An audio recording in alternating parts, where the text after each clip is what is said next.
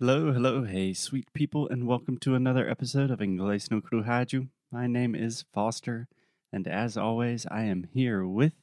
Alexia, hi everyone. Another episode. Hey, Alexia, how are you doing? I'm fine. What about you? I'm doing well. I miss you. I miss you too. and we are already in September. it is already September. Technically, we are recording this in the last days of August, but you will be listening to this in September. 2020. 2020 is going by either extremely fast or extremely slowly. I'm not sure. okay, so today um, we are doing what people are asking us to do. That is continuing with the expressions episodes. Yeah. So I believe last week we started doing a series about common English expressions, just idiomatic expressions, colloquialisms that we use all of the time in English.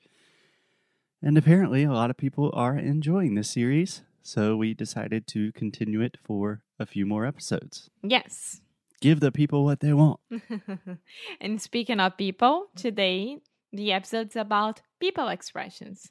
Ooh, nice transition, Alexia. Okay, so today we have a few really common expressions that are related to people. And let's just dive straight into it. Okay? okay.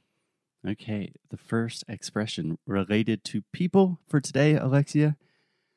It's still early, so I'm going to need one of those sweet. No, Sweet no, drum no, rolls. no, no, no, no, no, no, no, no, no. Let's go. No drum roll. yeah, perfect. okay, the first expression of today hot shot. Hot shot. Yeah, that's a fun It's, one to um, say. Hot shot.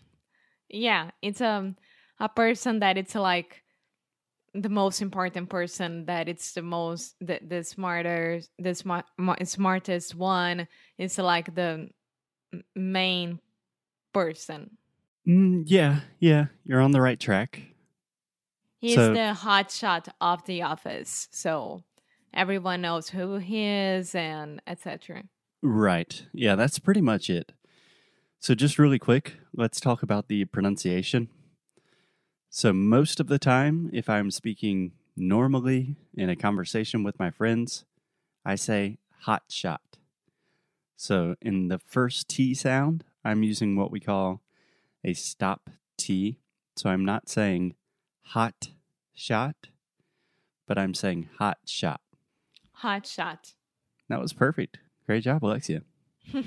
thank you Yeah, and we have a lot more episodes about the different T sounds in English. I believe they're episodes number 149, 150, and 151, something like that. So if you need a little bit more practice with the different T sounds, you can check out those episodes. Okay, so Alexia, you were essentially right about a hotshot. It is, in general, it is someone that is very talented, that has a lot of skills. So the example that you gave about the guy in the office, that's a perfect example. But there is a small twist to the word hotshot. Do you know what it is? no So a hotshot is someone that is very talented, they're very good at what they do, but there is also kind of the connotation that they know how good they are. So they're kind of annoying. and they use that for for what they want to what they want Yeah, they use that to their advantage. in their favor exactly.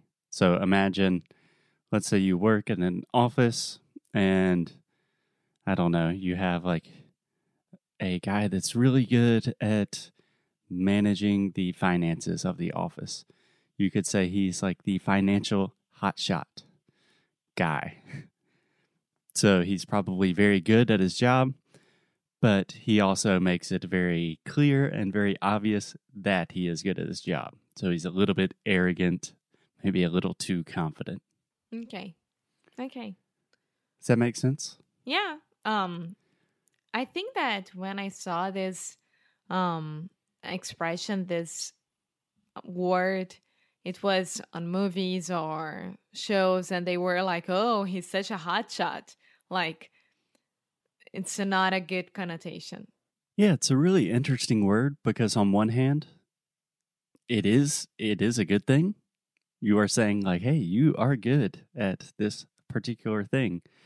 But on the other hand, it's like mm, you're not very humble.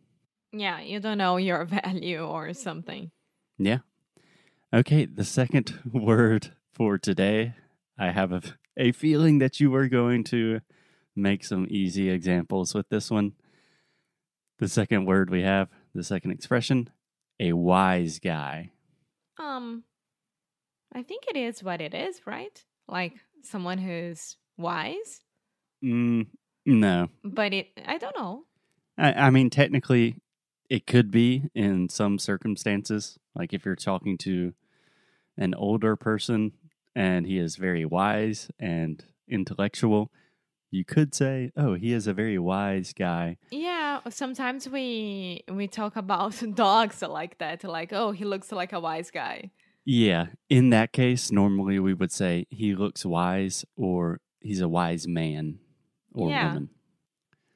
So, a wise guy, very similar, also kind of like a hot shot, but a wise guy is essentially someone that acts like they know everything. A lot of times they will make a lot of sarcastic comments. Does that make sense? Yeah, the the the person who knows everything about everyone and about the world, and they don't get a no for an answer. Yeah, yeah, it's kind of like a know it all. I think that's what you're describing now. A know it all is someone who literally thinks they know everything. Mm-hmm. A wise guy is a little bit more of someone that knows they're clever, they're making a lot of jokes, perhaps they're kind of trying to beat the system a little bit and being very sarcastic at the same time. Okay. Do you know any people that you would consider a wise guy? Yeah, yeah, but they are not my friends, so that's fine. no? Ah, I was thinking you were going to call me a wise guy. no, of course not, because you can be co co- é, contra, é, tipo, você aceita argumentos diferentes.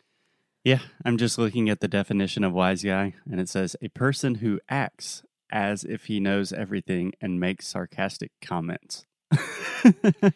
Yeah, no. Acts that like should just have my face in the dictionary. ah, Foster, it's not like that at all. okay, you ready for the next one? Yeah.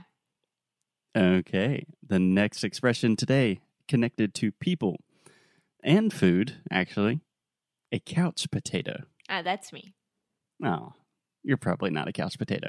I Okay, what do you think this means? um someone who loves staying at the on the couch watching shows and snuggling and cuddling and that's it. okay, you do love all of those things. That is true. Um, in general, a couch potato, it's a pretty negative connotation in English. So, yeah, you like watching TV, spending a lot of time on the couch, snuggling. But a couch potato also kind of gives the image of someone that's very lazy. They do not exercise. They're probably. You're not lazy. it depends on the situation. Yeah, but it's much more the way we use couch potato is like, oh, he's a couch potato. Like he's he's not going to contribute or stop being such a couch potato.